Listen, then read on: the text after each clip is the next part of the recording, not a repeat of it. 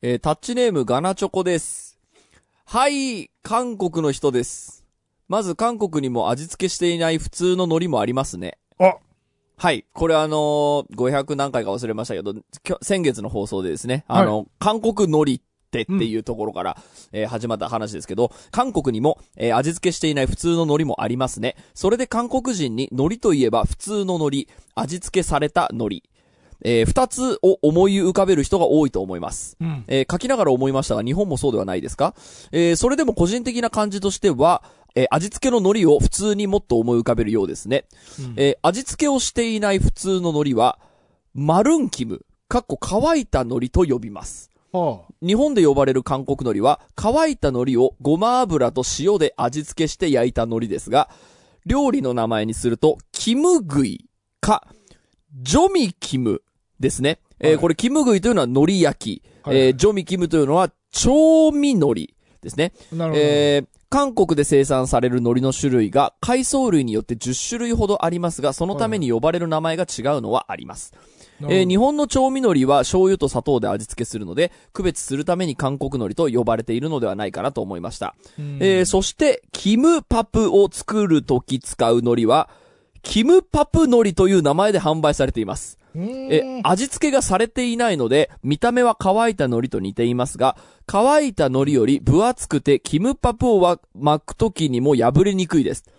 田代さんがおっしゃった、キムパプの海苔から油の味がするのは、最後に表面に油を塗るからです。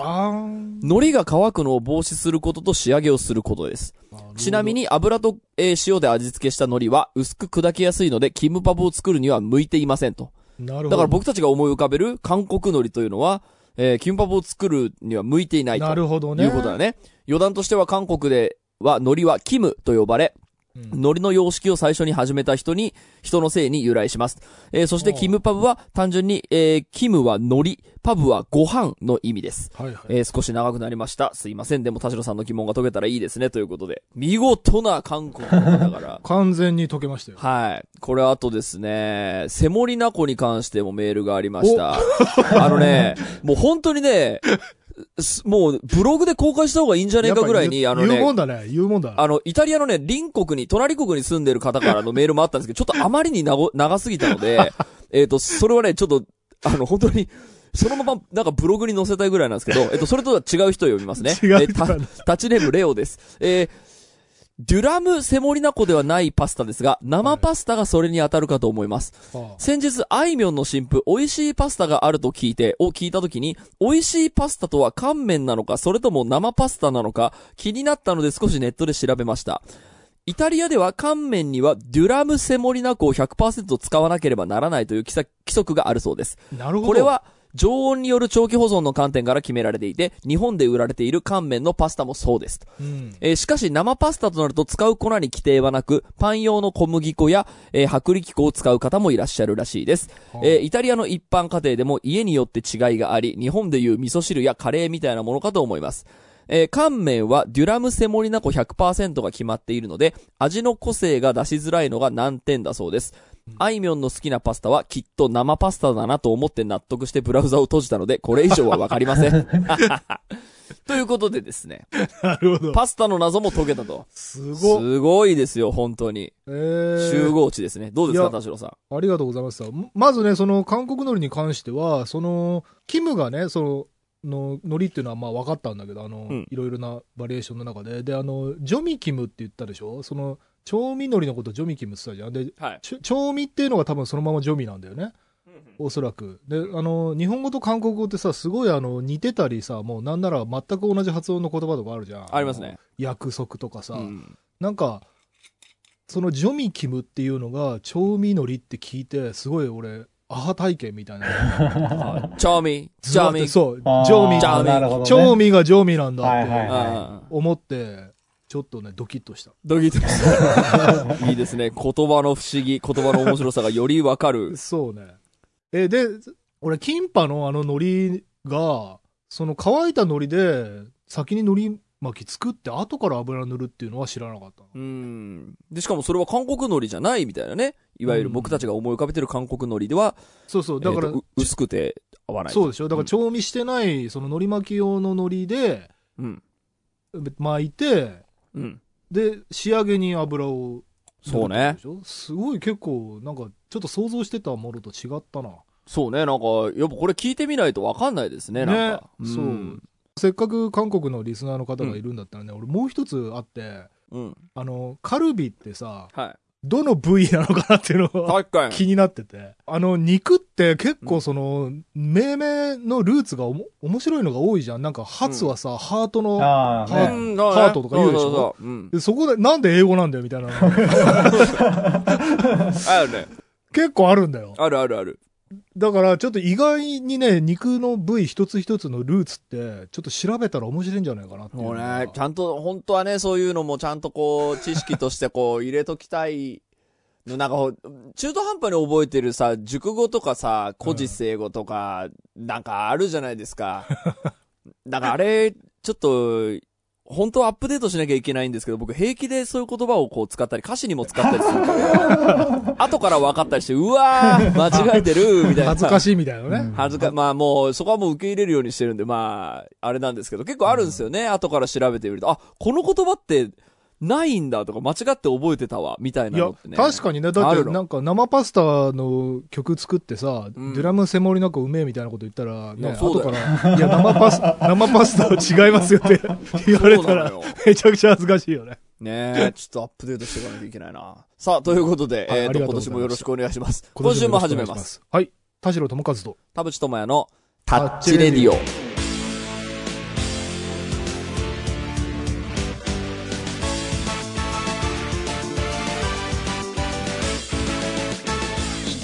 改めまして、こんにちは。田代智和です。改めまして、こんにちは、田淵智也です。この番組は作曲家田代智和とミュージシャン田淵智也がお送りする閉塞感ダハーレディオでございます。はいえーさて、2021年明けまして、今年も新年、えー明けましておめでとうございます。今年もよろしくお願いします。ということで、えー元日の放送を聞いていただいた通りですね、500回記念ソング、えーちゃんと、えーくまあ、僕と田代さんは別にテキパキやってるわけでは必ずしもないですけど、動いています。なので、はい、ちょっとのんびり待ってていただければなと思います。もちろんあの曲作ってくれた方とかには個別にメールしたり、えーと、寺さんがしてくれてるそうなので、引き続き進捗をお待ちください。はいということ、あとブログとかをチェックしといてもらった方がいいのかな、きっと。はい。進捗はブログもチェックしてくださいということで、えー今週はですね、えー年明けの恒例、今年の抱負というのを、はい。えー語るという回にしましょう。ということで、今週もあなたの閉塞感を、ダータッチ。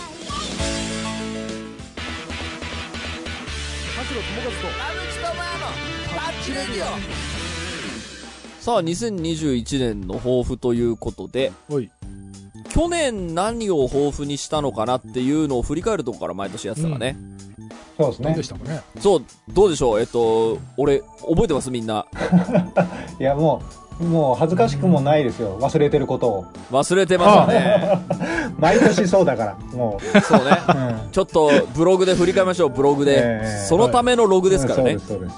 うん。えーっと、えー夕暮れから夕闇への会というので、2020年1月4日に、あの放送された回なんですけど、はえーっと、2000まあ、ちゃんとあの読ん読んでもよくわかんないんですけど一応なんかあのキーワードを出すと思い出せるっていうレベルにはあのギリギリ僕らの記憶に残っててえと国際交流2020っていうのを、えー掲げた人がまずいますね。い。ああ、はい。それで僕だな、多分。そう。あと孤独と戦う2020、俺だ。わかりやすいな。まあ最後僕かなっていうのはマルチタスクやめる2020っていうのがありました。ああ、はいはい。あだからまあなんとなくこれで思い出せるっちゃ思い出せるんですけど具体的にどうだったかっていうのをあのキーワードからちょっと思い出してもらっていいですか？どうですか？国際交流2020できた人。これは結構ねあのできっこねえっていう話で。あ。これだから、あ見事に。れでしょ？確実確実にその、オリンピックで外国も世界中の人が東京に集まるから、うん。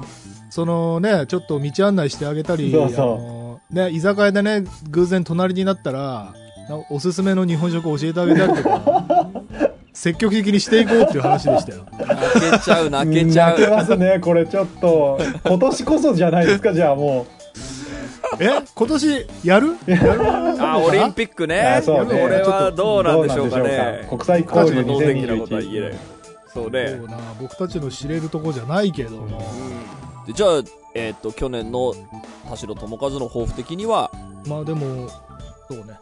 うんやっぱりオリンピックの何か、このフェスティバルムードの中で、ちょっと国際交流頑張っちゃおうっていうあのモチベーションに関してはもう全く、その でさ、そのコロナの何があれって、その、話しかけたりとかすることもさなんかちょっと飛沫が飛ぶみたいな。あれがあるじゃない？うん。で、まあ、世の中にはさもちろん駅とかでさちょっとなんかあれこれど電車どれ乗ったらいいんだろうみたいにさちょっと困ってるような外国人らしき人って見かけたりもするけど、うんこのコロナのご時世になんか話しかけることさえもいいのかどうなのかそうよそうねね。その困り方と、なんかその飛沫への恐怖と、なんか難しいですよね。どっちを優先してる人なのか。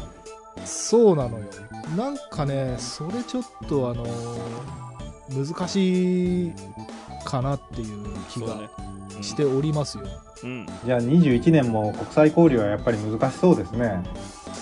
だからまあオンラインか、うん。なんかもうちょっと一歩進んでねその国際交流みたいな段階からもうさらに何ステップか進んでもともと例えばその言語コミュニケーションじゃなくてさなんか、えー、とアイコンみたいなものでさ、うんそのほら例えば何カ国語もここはトイレですって書くよりも、世界中の人が絶対トイレって分かる絵をはいはいはい作った方がいいんじゃないかみたいな、はい。ピクトグラムってやつですね。はいそうそうそううんそういうのに近いというか、うん。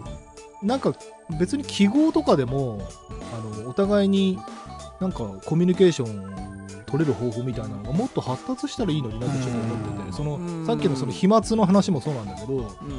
要は何語が喋れようが話しかけたら飛沫が飛ぶっていうあのご時世においてなんかボタンとかでさ。なんかあの困ってますかとかあのうん。困ってますよとかなんか意思表示ができれできるだけでもさ、うんうん、そうねで、あ、じゃあ助けますよとか、なんて言ったらいいのかな。それこそいいねみたいな、リツイートみたいな、ワンクリック、ワンタップでうんコミュニケーションが進むみたいなのが、もっと本当にリアルに人同士のコミュニケーションがワンタップでできないかなっていうの。なんかね出てきそうですよねそういうのね、う俺もなんかほら今ってさ会食がダメみたいなさん。うん。その何？そのオンラインにしなさいみたいなの流れがあってさ、うんまあ、確かにあの食べるその要は喋る期間とたあの食べる期間が一緒っていうのがこれ問題なんだなっていうのを考えた時にはい。意思疎通っていうのが食べながらにしてなんかできるメカってが出てくればうん。会食も OK になるんだなって思った時にうん。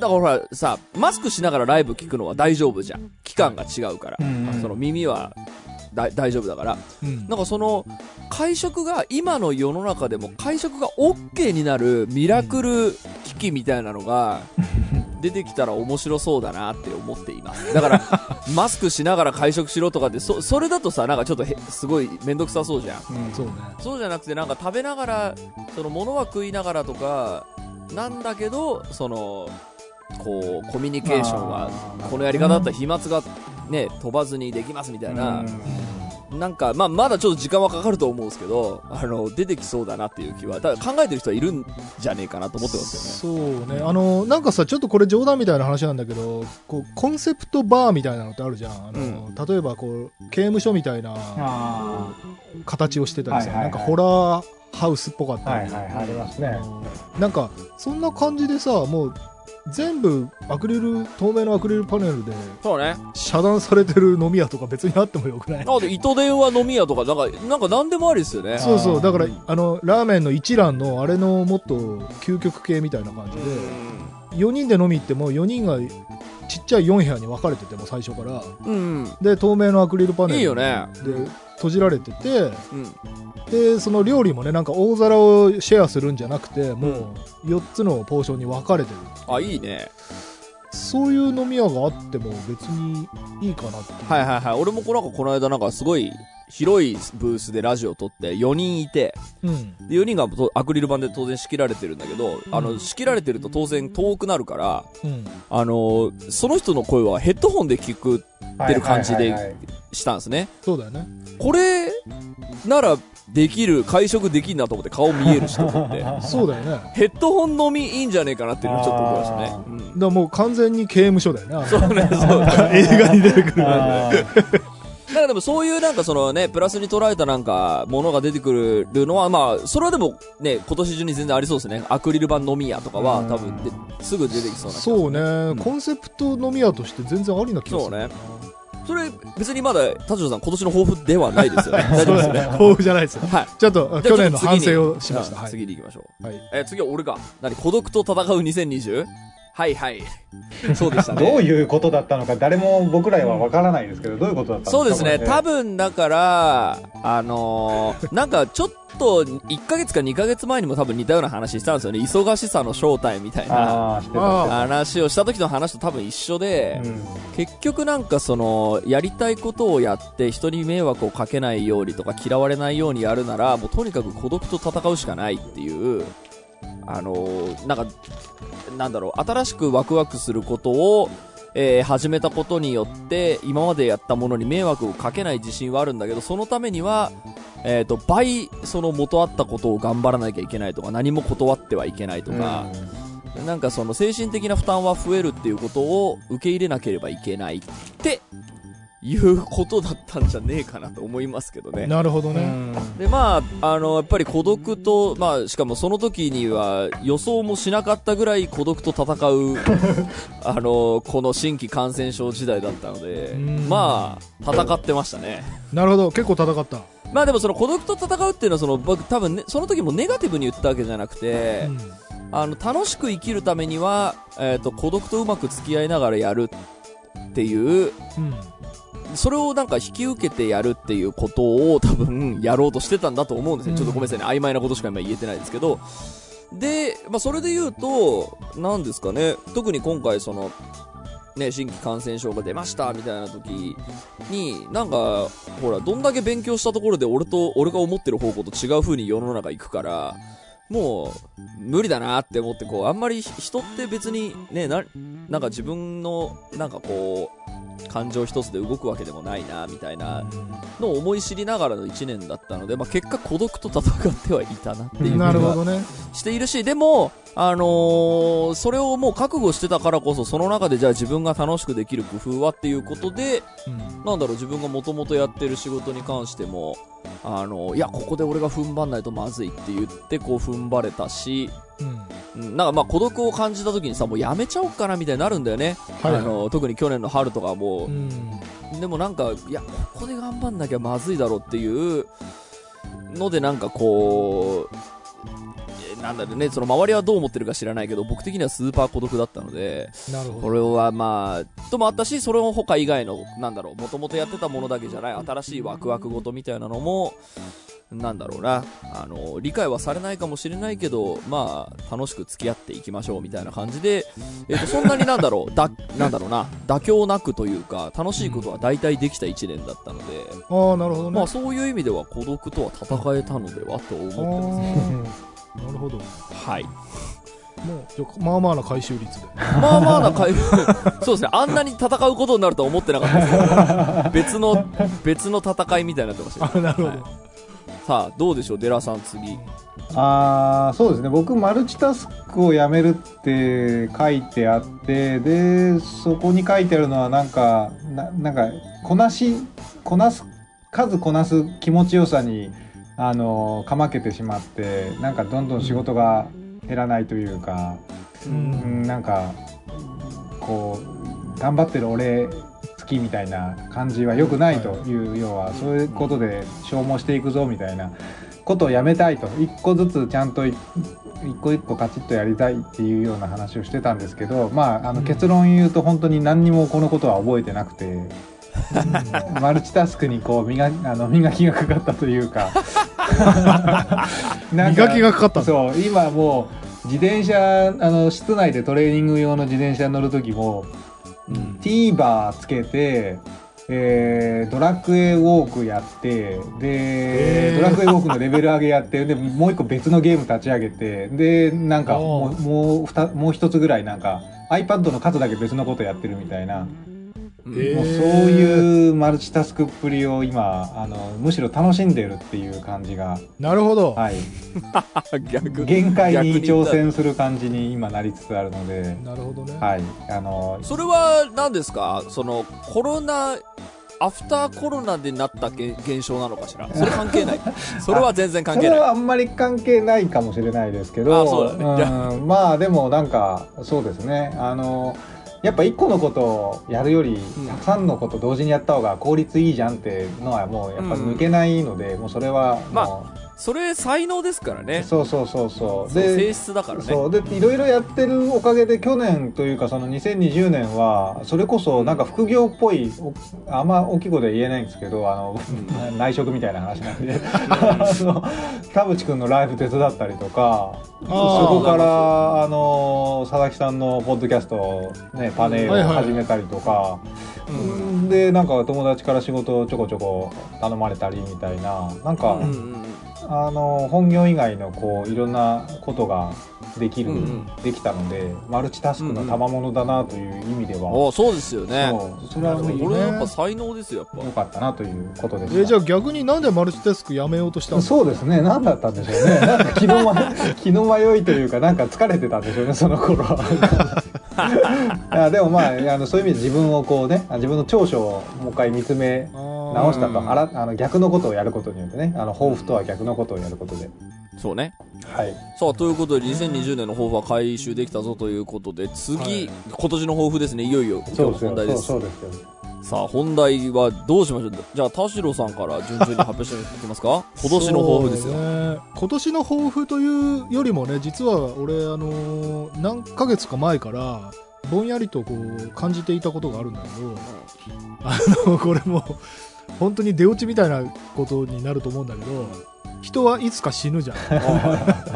でねでそれをね結構改めてこう例えばね仕事がめちゃくちゃ忙しい時とかにさもう全然映画とか、ま、全く一本も見れない時とかあるじゃない、うん。でそれで久しぶりにもうあ時間ができたから映画一本見ようと思った時に、ん。この話前もしたかもしれないけど映画本当に興味持ってめちゃくちゃ没頭してた時はうん。もうやべえ映画でも何でも見てたのね、うんうんうもう超 B 級、ん。もう C 級とかでもなんか話題になっそれこそアンダーグラウンドで話題になってるっつったらじゃあ見なきゃっつって見てたんだけど、うんそのもう不条理とかグロとかそのなんかネガティブな気持ちに心を引っ張られるとうん。息抜きにならない。へえなるほどいいね。うん。だからそのようやく確保したその2時間をやっぱりこういい気持ちになれるなんていうのかな明るくなんていうのかな明日も明日も頑張ろうって思えるような気持ちになれるやつとかうん。あとはなんかもう単純にこうアホ本当にアホでうん。酒飲みながら見ても爆笑してあの寝れるみたいな。うんなんかねそういう風に結構ねシフトしてきちゃってるんだよね。うん。でも何でもかんでも話題になってるもん見ようみたいなものはもう全くなくなって。うんでその貴重な時間をどう過ごすかっていうのを考えた時にやあの少しでもネガティブなものから離れて明るいものに接していたいっていう。なんかこう自分の中の、ね、基準がうんうん。前はねその面白いとか、えー、とエッジの効いたものとかっていうものはやっぱり見ていいきたかったんだけど、うん今その自分の人生の大事なものからそういうものがね外れていった。のなるほど。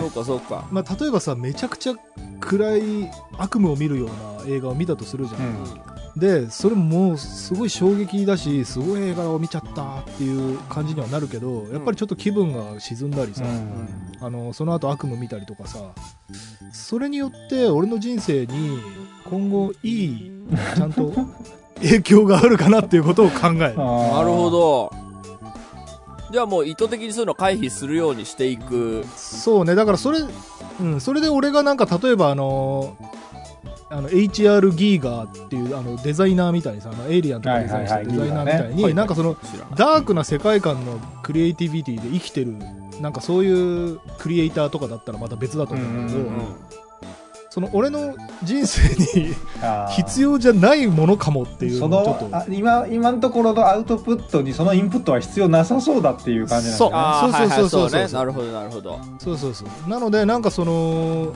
映像作品とかもなんかこうひ血まみれで人が死ぬとか あのこう殺戮アクションなんかスカッとするムービーみたいなのもまあ見ないなら見ないで別にうんそうかねなっていう。いいかなって、まあ、要は必要なさそうなものはもうこう避けていく。そう。なんかだから抱負としてはその、もうすごいありきたりなんだけど、できるだけネガティブなものを避けてできるだけポジティブなものに触れていくっていうことになるかな、うん。はいはいはいはい。いいね。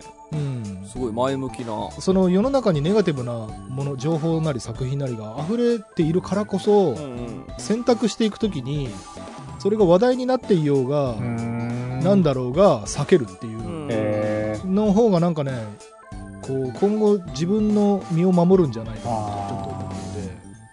いや、でも、ちょ、ちょ、ちょっとでも、あの、映画の話で、ミストとかあるじゃないですか。あの、それこそはい。後味悪い選手権はいはいはい。1位みたいな。うん。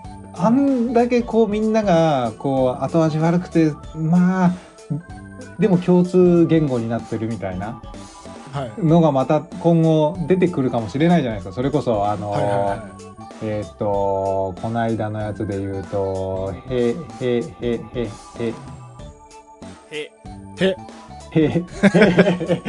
なんだっけ？あの白夜のやつ。えーっとへ、でではね その前の映画「へ」じゃなくて白夜のやつなんだっけ？あの若い監督で日本ですか？いや違う違うえーっとね海外。あ知らないか。海外なのんだろホラーのやつですホラーのやつえうヘレデタリー、あへそうそうヘレデタリーあ、のミッドサマー。そうミッドサマーミミッドサマーマー。はいははいはいとかでそれこそ僕まだ見れてないんですけどはい後味悪いとかホラーとかででもこの人の作品はみたいな話題作い。ああ。それはもちろん、えっと、ものによっては見ると思いますよ。うん 見るんじゃん そう。ものによってはもちろん見ると思いますけど、えっと、なんだろうな、それにしても、なんて言ったらいいのかな。その中にも多分基準があると思う。だから、例えば話題になったホラーを全部見るか、うんその10年前だったら全部見てたけど、あはいはいはいあなるほどねうん。あとなんかその、今まで好きだった監督の新作だったら見るけど、うん。なんか聞いたことないなんかあれだったらまあ、ストーリー的に俺向けじゃなさそうと思ったら、うん。見ないみたいなことなのかな。あそうそうそう。だからうんあの、ちょっと分かりやすい例で言うと、そのホラーだとあれだ、なので、あの、ナチスドイツものでね、はいはいあのすごいもう今でも毎年無限に何十本うんもライ作られ続けてるんだけど、うんでいろんな切り口があってその実話を元にししたあのなんかドキュメンタリーみたいなやつもありますよね。そうドキュメンタリーみたいなのもあるしうん。そのごく一部のそのなんていうのあのユダヤ人とドイツ人のなんか友情を描いてたりとか、まあ、コメディタッチだったり、もうそのいろんな描き方があるんだけど、うんうん。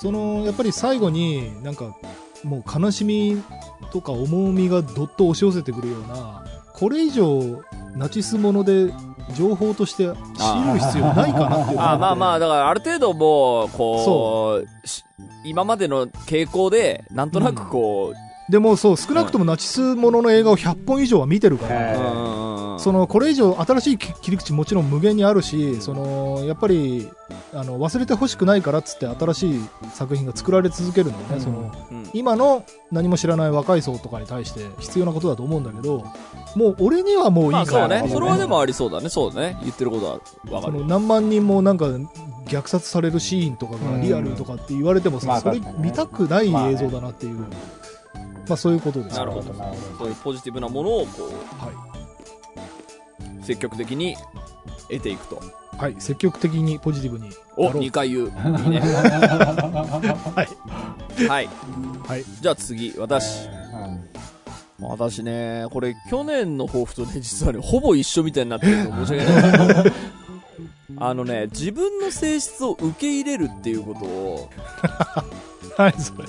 あのですね、まあ、これはあの、年末にあの、皆さんにトークテーマで募集した医者最高っていうのと、あの、ちょっと繋がってくるので、ご今度話すんですけど、なんですかね、あの、その自分がこういう性質、あの、もっと言うとこういう病気だっていうことを、あの、ちゃんと受け入れるっていうことあのなんて言うんですかね、治そうとかじゃなくて、受け入れるっていうことをしていく一年にしたいなと思っていて、はまあ、あの、これね、なんか、まあ、こう世の中に言うのってはばかられ、はばかられはするんだけど、ちょっとまあもう俺もこの年だし、別に言ってってもいいかっていう部分もあったりして、まあ一応ほら、はい。あの、なんとか障害の毛みたいなのはやっぱあるんですよね、私にも。いろい。ろ調べてみると。で、まあその病院にも行くし、うん。うんまあとはいえその、なんだろう、そういうさ、なんかその自分の心の性質が、で、な何がしかのちょっとまあ病のまあすごい軽度のあれなんですっていうのって、外から、あの、聞かれるとすごいもの、重々しく捉えられるから多分みんな言わないと思うので、確かに僕も言わない方がいいなって思うんだけど、あのなんかね、それを受け入れることで、よりポジティブに生きれるのではないかっていう僕は、そういう今気持ちでいてですね、はい。あのーなんで俺、これできないんだろう、これは直したいとかって、悩みながら生きるより、うん。俺はもうこういう、まあ言いますけど、こういう病だから、受け入れて、うん。えっ、と、その中で楽しく、えー人を傷つけず、えー自分にとって楽しい人生を送れるように調整していこうっていうのを今考えていてですね。なるほど、調整ね。そうなんです。はい。まあ、これはまあ、詳しくはまあ、ちょい先で話しますけど、なんかね、あのー、うーん、これ多分僕別に、あの、さっきそう、病だって言いましたけど、完璧な病ではないんですよ、多分。あの、認定されるほどの病ではないんですけど、うんちょっとグレードが低いレベルなんですけど、まあ、その性質はあると。で、はいそれをちゃんと言うことによって、聞いてる人たちがね、その、あ、なんか、なんで私これ人と同じようにできないんだろうとか、なんでこういう形で人を傷つけてしまうんだろうっていう人たちが、あの、悩まなくて済むのではないかっていう、うんその、こう、ちょっとこう、消しかけをできればいいなと思ああ、っています、ね。なるほどね。はいいいじゃん。うん、なんかやっぱね、タッチレディオの、やっぱこう、閉塞感ありますっていうメールを見てみると、うんなこれ病気って認定しちゃった方が早えなって思うメールもすごいやっぱあるんですよね。田代さんもよく言うじゃん、これもうプロに頼んだ方がいいみたいなさ、うん。そのカウンセリング受けた方がいいみたいなのうん。って。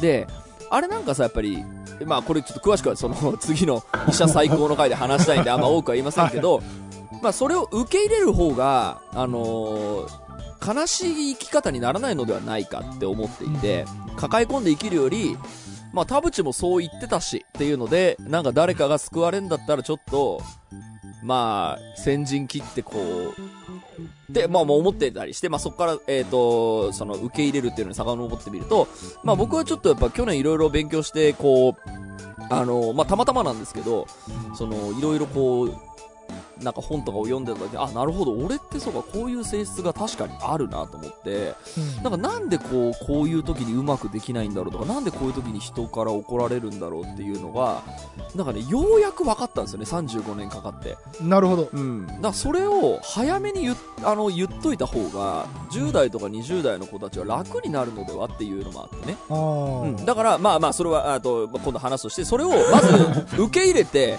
その前提で1年生きてみようと思っていて。で、そうしたらもしかしたら克服できる僕の性質もあるかもなと思っていて。うんうん。うん。なんかもともとね、その外から見ると、例えば田淵っておっちょこちょいだとか、まああるじゃない。その、うん田代さんも寺さんもお気づきかと思いますが、なんかそれも、なんか、どうして人と同じようにできないんだろうじゃなくて、俺こういう性質だから、えっ、と、じゃあこういう風に適応していこうっていう風に考えれば、もしかしたら、一個上のフェーズに行けるかもっていう気がしていてですね、うん。それを今試そうと思っています。なるほどね。はい。まあだからあれだよね、自分はこういう傾向があるから、それをこう、なんか微調微調整というか調整して、なんか社会との、そうなんていうのかな、接点をスムーズにしていくってことだよね。そううんそれで世の中にも迷惑をかけず、ちゃんと自分がポジティブに生き続けられるように。だから僕がポジティブに生きるイコール誰かを傷つけていいわけではないから、はなんかそこは、もしかしたら僕の工夫次第でできるのではっていうのは、い、はいはいはい。ちょっと試してみたいなと思っていて、うんちょっと今いろんなもんに手を出して、マインドフルネスとかもちょっとやったりしてるんですよえはいはい。今。うん。なんか、ちょっとね、あの、1年かけてやってみたいなと今思っていて、うんまあちょうど今マイ、マインドフルネスのこう、あの、勉強しだした直後なので、うんまあ今、メラメラしてるだけかもしれないですけど、なるほどな。これは1年後が楽しみ。そうね。でもね、多分でも、あの、勉強してみて分かりますけど、やっぱね、それぐらい長期間やんないと、ああの、変わんないんだなって気づいた。うん。特効薬やっぱないんですよ。この自分の性質とか自分の病に関しては。まあねで、多分これはずっと抱えて生きていくものなので、うえっ、と、これを抱えた上でポジティブに行くためには、なんか考え方とか自分の中の工夫っていうのを、ストックをいっぱい増やした方が、えっ、と、楽しく生きれるし、それを、こう、下の世代にお裾分けすることで、生きやすくなる子がいるかもしれないなと思ったりもしていて、んなるほどねというのをちょっと1年頑張ってみたいと今思っています。今です。はい。はい。ということで、去年と一緒ですけど、私はね、自分の性質を受け入れて生きるっていうのを、やってみたいと思っています。詳しくは再来再来週ぐらいに話します。ああなるほどはい、デラさん。えー、っとそうですねあのーまあこのあ今ちょうどねあの4月からの、あのー採用試験採用みたいなことやってるんですねうちの会社はうん。はいでまああのいい感じの子がいてですねあのー志望動機みたいな話をまあなんとなく聞くじゃないですか普通に。はい。そしたらあのタッチレディを聞いていましたっていう。ええ来たな、ついに。ついに来た。10年10年やってる あのまさか。これ、えもしかして、チャーシューフットスーパーノーさんじゃない？え じゃないとは思うんですけど。じゃないね。ええまあみたいなこう、はい。いよいよなんでしょうね。人生の回収期に入ってるのかもしれませんけど。おおなるほど。なんかそういう意味では巻いた種がこう芽を出し始めてるというかですね。ええいうこうことに最近本当に最近あの出くわしたので、なるほど。ええ。でまあちょうどね僕もあの本当は今年のうちにあの海外に行く予定だ今年じゃないやその2020年のうちに海外に行く予定だったんですけど、まあ、それがずるずるの伸びちゃってるのもあってあのまあ要は一回リセットするわけですね。海外行くっていうのはこのうん。今までの人生を。まあリセットに近いですよね。そのなんかまあ何を続けるか何をやめるかわかんないですけど。うん。でその巻いた種をの芽が出てるかもしれないのはもうちょっと他にもあるかもなとか思っては古いこうネットワークというかつながりをちょっと耕してみようかなと。ああーなるほどなるほど。例えば Facebook でつながってるけどもうほぼ連絡取るわけないよなみたいなレベルの人とか。うん確かにいる。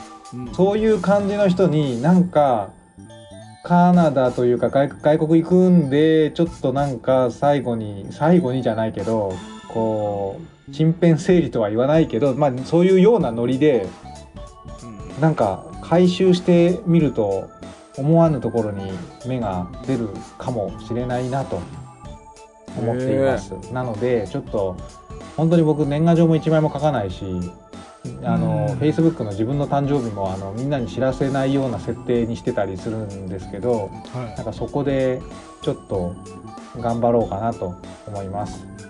えー、面白そう。いなるほど。一言で言うとこれ何になるんだ？一言で言うと今年は旧友旧知の中。うん。なんです旧知の仲でとつながる。うんそうですね。つなぎ直すみたいな。再コネクトする。そうそうそう。つなぎな再コネクトするそうですそうですそうですそうです、うん。それをいろいろやってみるって感じですかね。はい、いいんじゃないですか。なるほどね。うん。それも良さそう。面白そうですね。うん。さあ、ということで3人の抱負が出揃ったということで、まあね、はい。みんなポジティブに生きていくための、楽しく今年を生きるための、そうですよね。あのーやってみたいことですからね。みんな未来に向かってる感じしますよね。ポジティブに。いやー、向かってる向かってる。なんかええ。本当に、なんかね、僕もだからね、最年少だけども、いい年だから、なんか本当にこの後マジで楽しく生き続けるように、自分がね、積極的にならないとうん。いけねえなっていうのはね、すごい、あの、最近とよく思うよううになったので、うんまあそういう抱負をね、どんどん作っていく。うんまあねいいかなと思っていますよあとはわ忘れないってことですねもう全くすぐ忘れはいもうつよはい翌月には、放送後には忘れてるというかもう喋った後には忘れてますからねこの辺はそうなんだよな、マインドフルネス1年やりたいんだけどな、できる自信ないんだよな。ね紙に書いて貼っとけばマインドフルネスっていや、そうなんですよ。あのね、あの、マインドフルネスの本にもね、書いてあったんです。あの、貼っとけって。紙書いて貼っとけって。わかるけどって思いながらやってない。はい。ということで、えっ、と、今年の抱負でございました。ありがとうございました。ありがとうございました